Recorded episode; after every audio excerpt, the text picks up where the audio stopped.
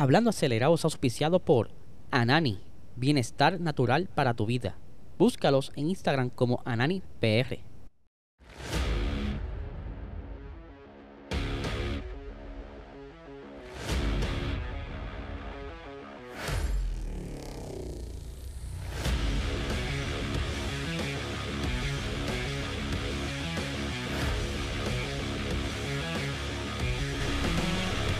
Saludos amigos fiebre y bienvenidos a todos a otra edición más de Hablando Acelerable. Habla Diesel. Hoy ya por fin es miércoles, hoy es miércoles de Box Talk. Estaremos hablando en el episodio de hoy a las 8 y media de la noche de todas las cositas que ha estado sucediendo dentro de las vacaciones de la Fórmula 1. Estamos en sequía, no hay carrera, no hay mucha información, pero sí tenemos varios bochinchitos, varios detalles de lo que ha estado ocurriendo eh, cosas insólitas que han ocurrido en estos días, así que tienen que darse la vuelta por nuestro canal de YouTube, o sea, este que estás viendo o si me estás escuchando, dale para YouTube, PR Racing Sports, a las 8 y 30 de la noche, donde estaremos ahí en el chat en vivo vacilando con ustedes y contestándole sus preguntas, ¿verdad? Porque es casi siempre hay una que otra interrogativa dentro de la conversación, así que dale la vuelta para allá para que la pasen cool con nosotros. Por otra parte tenemos a nuestro auspiciador principal, Anani, Bienestar Natural para tu vida. O sea, el mejor producto de cannabis medicinal que hay ahora mismo en el mercado. Y no, no pare más. Si tú estás teniendo problemas de estrés, insomnio, dolores, ansiedad, eh, depresión, consulta con tu médico. Saca la licencia y ve a tu dispensario más cercano y busca de este producto de alta calidad si quieres estar más en contacto, ¿verdad? Con todas las actividades que están llevando a cabo Anani, búscalo en Instagram como Anani eh, PR y en su website para que busquen todos los productos que tienen, sus beneficios y dónde puedes conseguirlo, ananifarma.com, así que dale para allá. Ahora bien, durante el día de ayer, ¿verdad? En el episodio estuvimos hablando de que Porsche estaba dependiendo que estaba esperando a, que surgieran las normas para el reglamento de motores del 2026, ¿verdad? Eso es algo que llevaban ya en discusiones y en debate qué iban a hacer con este reglamento, si es que iban a favorecer o no la entrada de nuevos equipos. Pues saben que Corillo, hay bastante buenas noticias. Todo apunta a que va a favorecer y va a facilitarle la vida a la entrada a nuevos equipos porque han simplificado las cosas. Y todo tiene que ver mucho con el camino que está tornando ahora la Fórmula 1, porque ustedes saben muy bien que la Fórmula 1 tiene que buscar la manera de erradicar los combustibles fósiles. Por eso es algo bien importante que estuvieron enfatizando durante esta primera parte del reglamento y están apuntando a conseguir eh, que estos motores funcionen con combustible 100% biodegradable, o sea, que sean limpios, que no emitan ningún tipo de huella de carbón. Esa es la, la, meta de la Fórmula 1, porque si no lo consigue para el 2026 están bastante apretados, incluso están apretados los fanáticos, porque entonces ya estaría cejándose las puertas poco a poco a continuar viendo el deporte con un motor de combustión interna pudiera ser que si ellos no consiguen la solución a esto, que por lo que veo va todo en camino, que quizás tengamos Fórmula 1 por unos 15 o 20 años más, si es que logran eh, erradicar por completo la marca de carbono, porque primero son los carros, luego tienen que buscar la manera de la transportación, la fabricación de piezas, porque es como los carros eléctricos tú vas ah, fine, nítido, tenemos un carro eléctrico, qué bonito. Pero para tú fabricar ese carro, tuviste que aprenderle una fábrica, lo más probable jalando yo no sé cuánto eh, en combustible fósil para poder fabricar ese carro. Y luego de eso, porque no todo el mundo tiene quizá placas solares en sus casas o algún método de carga eh, ecoamigable Así que la gran mayoría de estos carros, a pesar de que son eléctricos, están siendo cargados con energía que está siendo generada a través de combustibles fósiles. Sí, está bien, tenemos un, paso adelante, que ya el carro por lo menos no está creando emisiones, pero aún así todo lo que está alrededor de eso tiene que ir a la par ¿verdad? De, de, en cuanto al ambiente para que sea algo efectivo. Así es que estará trabajando próximamente la Fórmula 1 y estará arrancando con esto del combustible, ¿verdad? Y vamos a ir leyendo poco a poco lo que son los cambios. Vamos aquí a, buscar la parte que habla del combustible. Dice, eh, la normativa sobre combustible fomenta el uso de cualquier método de producción sostenible sin perjuicio de rendimiento en pista. Por lo tanto, los proveedores de combustible pueden utilizar la Fórmula 1 como un paso en su propio camino hacia la, difusión global y comercial de las tecnologías sostenibles. Esto quiere decir que el éxito que tengan, eh, ya sea Aramco, ya sea Shell, cualquier compañía que esté trabajando en, este, en esta iniciativa de dar el palo, pueden vender ese combustible a comercial ¿verdad? A, los carros. Maybe haya que hacerle algún, algún upgrade en el sistema de inyección o algún ajuste, cambio de pares, algo para poder utilizar este combustible y que pudiera extender el uso de ese motor de combustión sin que sin tener entonces que estar emitiendo emisiones, la valga la redundancia, que esto sería el palo de los palos, que poco a poco pueden erradicar el uso de combustibles fósiles. Bueno, ahí está entrando entonces quizás en un momento dado lo de que le llaman el cartel del petróleo, pero es algo que eventualmente va a pasar y que este conflicto se va viene por ahí. Ahora bien, dice, todos los componentes del combustible deben ser totalmente sostenibles. La reducción global de los gases de efecto invernadero será y se mantendrá en línea con las últimas normas europeas. El flujo de combustible hacia el motor de combustión interna estará limitado por la energía, no por la masa o, o el volumen. Se limitarán otros parámetros para garantizar que el combustible desarrollado sea una gasolina adecuada y lista para usar eh, que sea competitiva independiente del método de producción utilizado. O sea, ahora mismo están utilizando lo que es el E10, que es una mezcla de etanol, ¿verdad? un porcentaje de etanol y demás, que le bajó un poquito de power este año a los motores y eso fue un punto que quizá muchos de los equipos están como que asustados de que cómo se iban a comportar sus motores con este combustible. Por eso fue que a principios de temporada permitieron hacer este tipo de ajustes para luego en marzo se congelaron los motores. O sea, ese fue el último break.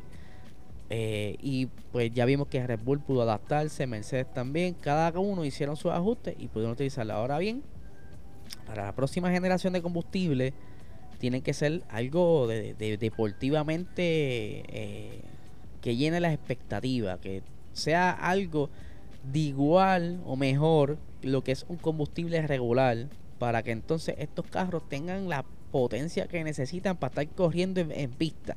Ahora bien, vamos a hablar del motor, parte del motor de combustión interna, porque el, motor de la Fórmula 1 se divide en varias partes que vamos a estar discutiéndolas ahora el motor de combustión interna, ¿verdad? Lo que le llaman el ICE, eh, se mantendrá con la estructura del motor 6 cilindros de 1.6 litros eh, con el mismo régimen, pero con un flujo de combustible reducido para alcanzar una potencia aproximadamente de 400 kilowatts.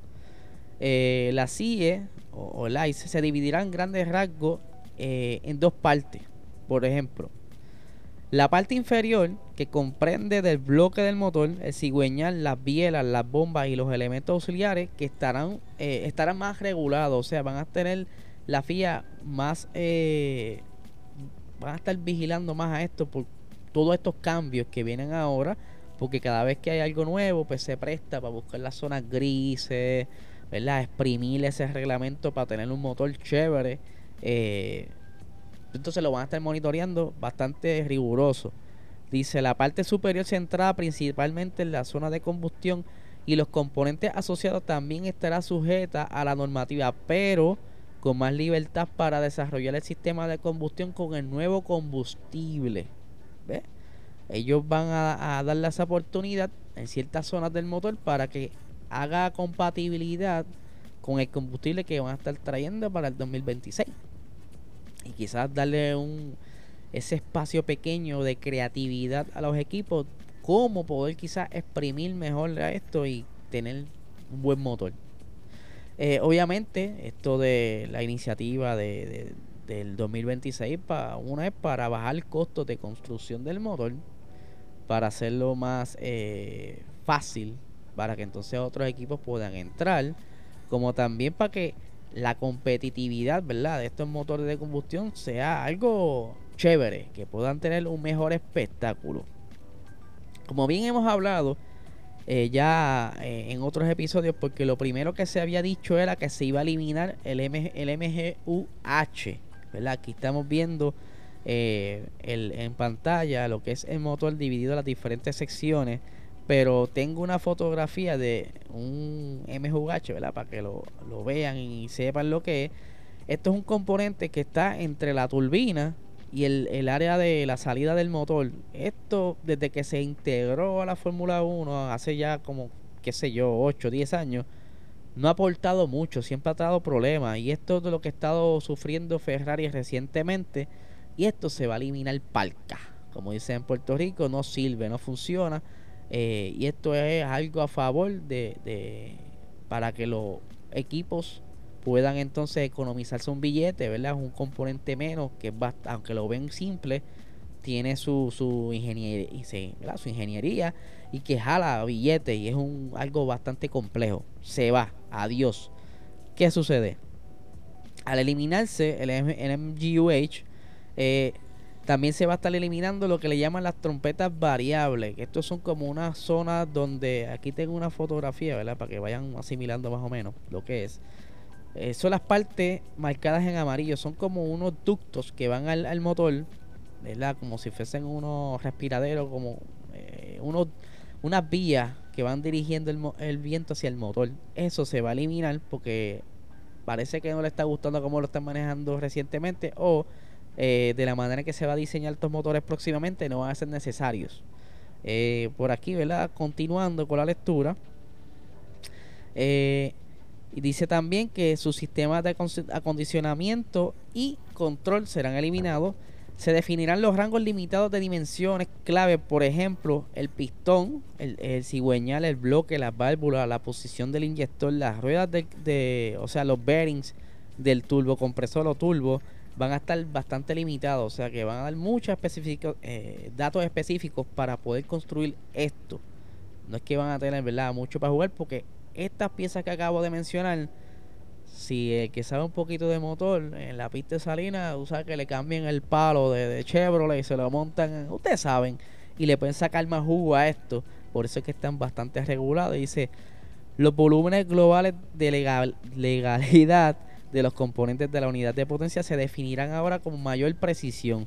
Las limitaciones del material se han ampliado para excluir muchas opciones de alto costo. O sea, algún tipo de aleaciones de metal o ah, si están utilizando algún tipo de plástico, ¿verdad? Esa gama de materiales eh, que están como en una librería, mira, va a ser mucho más amplia y para poder jugar, por ejemplo, que hace, hace como 100 episodios atrás, estuvimos hablando de que la Fórmula 1 en un momento dado iba a implementar también en dentro de sus materiales el bambú. Eh, como material de construcción, ya que el bambú es algo que eso aparece en todos lados. Ahora mismo yo tengo un jegre bambú, que estoy loco por picar, pero es un, es un componente que se utiliza mucho y cuando lo comprimen y lo mezclan con quizá un poquito de resina, es casi como fiberglass, ¿verdad? O carbon fiber. Y lo pueden utilizar para ciertas piezas que quizás no tengan, ¿verdad? No requieran tanto, pero que con, el bambú puedes utilizarlo ese material. Eh, es un material, ¿verdad? ecoamigable, si lo vas a descartar, como también económico. Así que, ¿verdad? Ahí les tengo un ejemplo de, los materiales que pudieran estar utilizando. Eh, ¿Qué más por aquí dice? La estandarización ampliada de las piezas o de sus características de diseño, el inyector, el sensor de, detonación que es para prender el, monoplaza, ¿verdad? O, la, de la zona de la ignición, las bobinas, eh, el módulo de la bobina, los sensores de, de la temperatura, sensores de presión. Todo esto lo van a estandarizar como lo han hecho con las bombas de gasolina, que una la suple Bosch y la otra la suple una marca italiana. Pues van a estar buscando ciertas zonas donde, mira, mano, vamos a evitar estar rompiendo la cabeza con estas piezas y vamos a, seleccionar algún suplidor y ese suplidor nos va a estar dando estas piezas, pero se va a comprometer a que nos va a dar la misma pieza a todo el mundo, que nos va a dar problemas, etcétera, etcétera. Así que eso es un método de economizar, porque eh, no tienes que estar invirtiendo quizás un ingeniero en estar eh, monitoreando o rediseñando estas piezas. So, ahí tienes una economía, por lo menos un sueldo menos, por decirlo así. Eh, el alcance del suministro se ha ampliado para las piezas como los sistemas de escape y auxiliares. Se diseñan para toda la vida útil de la unidad de potencia. Esto quiere decir, ¿verdad? El, segundo entendí, que por ejemplo el mofle, ¿verdad? O la tubería, eh, se va a permitir entonces que se pueda quizá construir de cierta manera que dure más o, por lo menos el mismo tiempo de vida que el motor que está siendo utilizado porque hemos visto a veces que hacen cambios de estos componentes que son quizá eh, eh, misceláneos, pero que son críticos. Porque por lo menos en la tubería de escape, por ahí está el turbo y si está astillado, pues ustedes saben, eso puede ocasionar problemas y en un deporte con eh, tan preciso, cualquier tontería vale mucho en pista. dice también, se ha definido el calendario de evolución y homologación para controlar los cambios de desarrollo y las especificaciones de, un año a otro. O sea, van a estar monitoreando eh, todo lo que sea entonces del desarrollo del motor. Va a tener como, mira, para tal fecha va a hacer esto, para tal fecha tienes permitido hacer todo otro. Van a estar monitoreando todo eso para evitar problemas. Ok, vamos a hablar entonces el RS o el Energy Recovery System, que es la batería del monoplaza. Eh, aquí les tengo una foto para los que no han visto la batería. Eh, esa cosita negra cuadrada que está el chamaco moviendo en el carrito. Ese es un, ejemplo de una batería de sistema híbrido de un Fórmula 1 que al eliminarse el MGUH, pues entonces tienen que compensar esa, esa carga de, o desperdicio de energía que estaba quizás generando el, MGU, el MGUH. Ahora entonces estará haciendo cargo en la batería, que se va a aumentar la capacidad a 300 kilowatts y que eh, dice aquí, este será un área clave de competencia entre los fabricantes de motores con un enfoque en la gestión del flujo de energía para lograr objetivos clave de rendimiento, mayor hidratación y rendimiento general similar al de la unidad de potencia. O sea, este va a ser quizás como un punto clave. Ok, caballeros, aquí está la batería. Con esto vas a poder jugar para sacarle provecho. Si puedes eh, diseñar una batería que, por ejemplo, te dé los 300 kilowatts de golpe. O que tú quieras jugar con eso para que no se o no te coman la batería rápido en la carrera, que sea una batería que, te, que tú puedas jugar con el consumo de la batería. O sea, te da muchas opciones ahí a jugar, que es algo súper nítido. Cada equipo va a elegir cómo rayos, ¿verdad? Manejar los diseños para su mejor beneficio en la pista. Dice, las normas tendrán como objetivo aumentar la idoneidad de las baterías, la electrónica y los MJK para su uso modelos de producción. Las baterías serán un área de desarrollo, pero su suministro estará sujeto a cláusulas de no exclusividad para contener la posible escalada de los altos costos. Eh, se han impuesto restricciones de diseño para mejorar, la, seguridad y la capacidad de control de los FRC. Esto tiene que ver con el sistema electrónico de, eh, la batería como tal, ¿verdad? según entendí y que se han introducido controles para limitar o exigir el reciclaje de materiales sensibles, o sea que van a estar también eh, monitoreando cómo se descartan estas baterías o cualquier otro componente del mismo sistema. Ahora bien, eh, por aquí estamos hablando ahora del reglamento deportivo, ¿verdad? Porque ustedes saben que por, por, por año hay un límite de, de uso de motores actualmente está tres motores, este, la, cantidad que se usa por año. Hemos estado hablando que esa cantidad por, por año no es suficiente para los equipos ya que han estado penalizando. Pero para entonces, ¿verdad? Aquí tenemos, eh, dice, el uso de unidad de potencia cada año, cada conductor podrá utilizar de igual manera tres sistemas de eh, motor, turbocompresor y sistemas de escape. Y dos baterías durante ese año. Ahora bien, aquí entonces, durante el año 2026, estas cifras se le va a aumentar una. O sea que luego del 2026 vas a poder cambiar cuatro veces el motor sin tener que, que, penalizar de igual manera que los turbos y el sistema de escape. Las baterías de, en lugar de ser dos van a ser tres, pero eh, solamente será durante ese 2026. Hasta el momento no hablan ¿verdad? De, de más allá de, del 2026. Entonces, hay otro punto bien importante que es en cuanto a los dynos, ¿verdad? En Puerto Rico el dyno se utiliza para probar los cajos y setearlos. Pero vienen diferentes tipos de dyno. Está el dyno como el común en Puerto Rico, que tú trepas el carro a una rueda, ¿verdad? Y comienza a girar la goma. Como hay diferentes tipos de dyno, pues, para probar solamente el motor, solamente de probar la transmisión. Esto es para como si fuese un dummy. ¿Qué pasa? Esto también va a estar siendo regulado. Y aquí dice eh, por razones de control de costos se definen claramente los diferentes bancos de prueba o dynos de las unidades de potencia que pueden utilizar un fabricante de motores para el desarrollo de sus motores. Los posibles bancos de prueba o el número máximo que se puede utilizar cada fabricante de unidad de potencia son los siguientes. Para, para probar los cilindros puedes utilizarlo tres veces. Eh, para el motor como tal, completo, Puedes utilizarlo de igual manera tres veces en el dyno. Para probar el quizás el diferencial o otro tipo de componentes internos solamente lo puedes utilizar una vez. Para probarlo con el cajo completo montado en un dyno solamente una vez. Y para retar eh, en el dyno de eléctrico para las baterías solamente puedes utilizarlo dos veces. Ahora bien, actualmente con todo esto de, de lo, el tope salarial, y la como está la cosa apretada por el dinero, pues hay un, número específico de horas de desarrollo por, por componente y motores específicamente.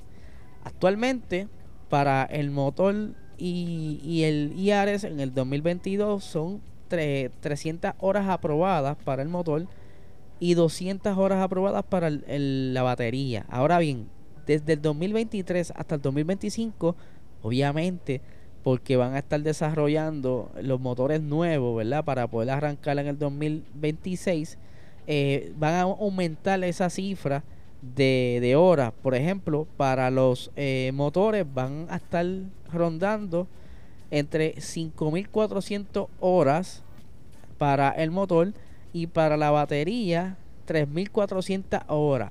Pero ya para el 2026, una vez comience pues van a estar, ir bajando las horas permitidas de desarrollo poco a poco. Para el 2026 va a estar el motor limitado a 700 horas para desarrollo. Al igual que para la batería son 500 horas. Y ya para el 2027 en adelante se va a bajar a tanto para motor como para batería 400 horas. Eh, y para ir, ¿verdad? Tocando unos últimos detalles, porque todo esto tiene que ver también con el billete. Hay unas normas que estuvieron hablando que tienen que ver con el reglamento financiero.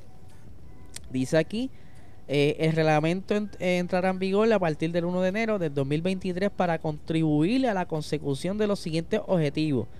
Promover el equilibrio de la competición en el campeonato a lo largo del plazo con respecto a las unidades de potencia promover la equidad deportiva en el campeonato a largo plazo en relación con las unidades de potencia, garantizar la estabilidad financiera y viabilidad a lo largo a largo plazo de los fabricantes de motores, preservando al mismo tiempo la tecnología única y desafío de ingeniería de la Fórmula 1.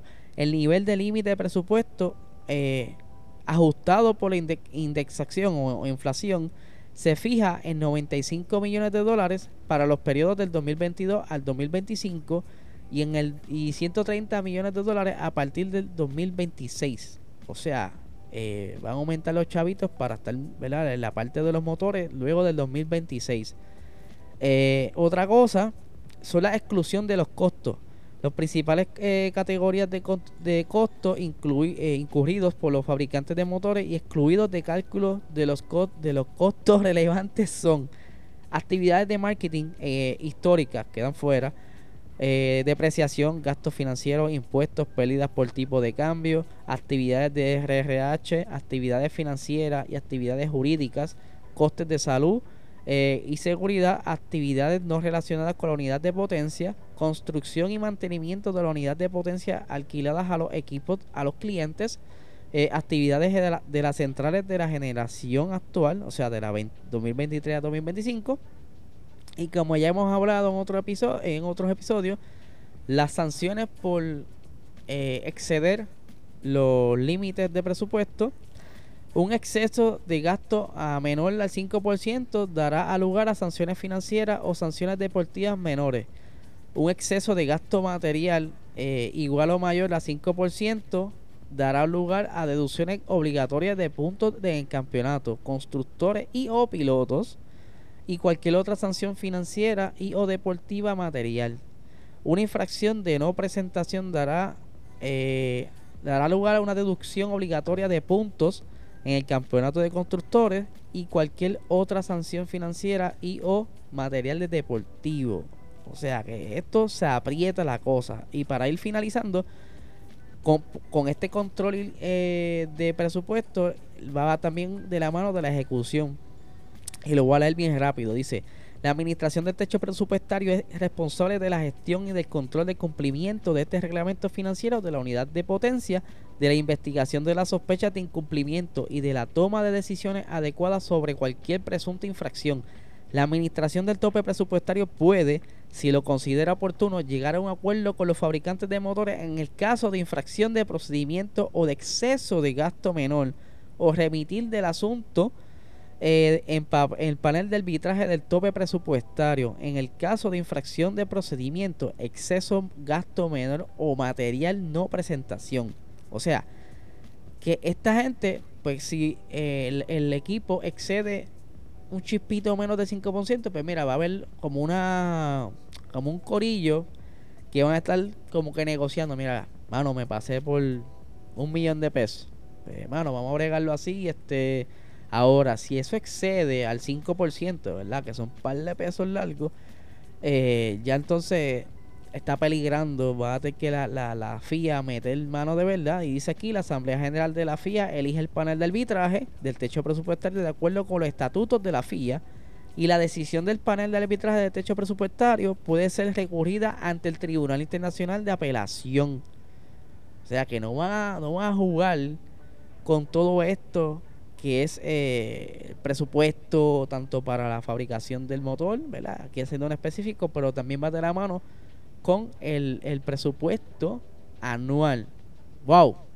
Yo espero, ¿verdad?, que hayan entendido eh, todos los cambios que hay actualmente de los reglamentos para el motor del 2026 de la Fórmula 1 eh, cualquier cosa me pueden escribir aquí en los comentarios o como muchos de ustedes acostumbran hacer, me escriben directamente en el Instagram Puerto Rico Racing Sports eh, y ahí entonces podemos conversar y aclarar dudas.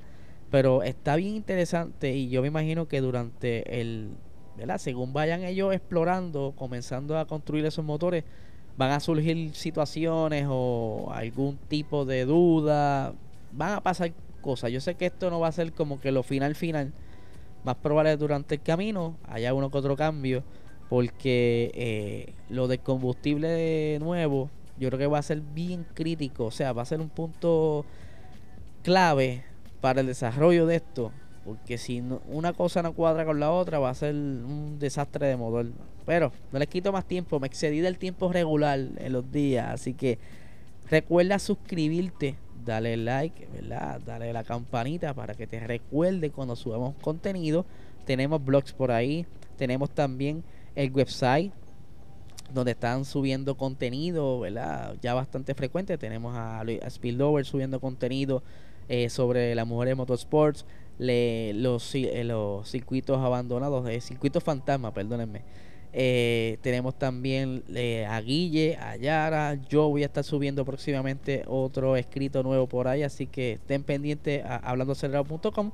Y si estás escuchando desde nuestra eh, o sea, audio, de las aplicaciones de audio, ya sea Apple Podcast, Google Cast, Spotify, dale cinco estrellitas, deja tu review, bien importante para seguir apoyándonos. Y nada, gente, no le quito más tiempo. Que tengan excelente día.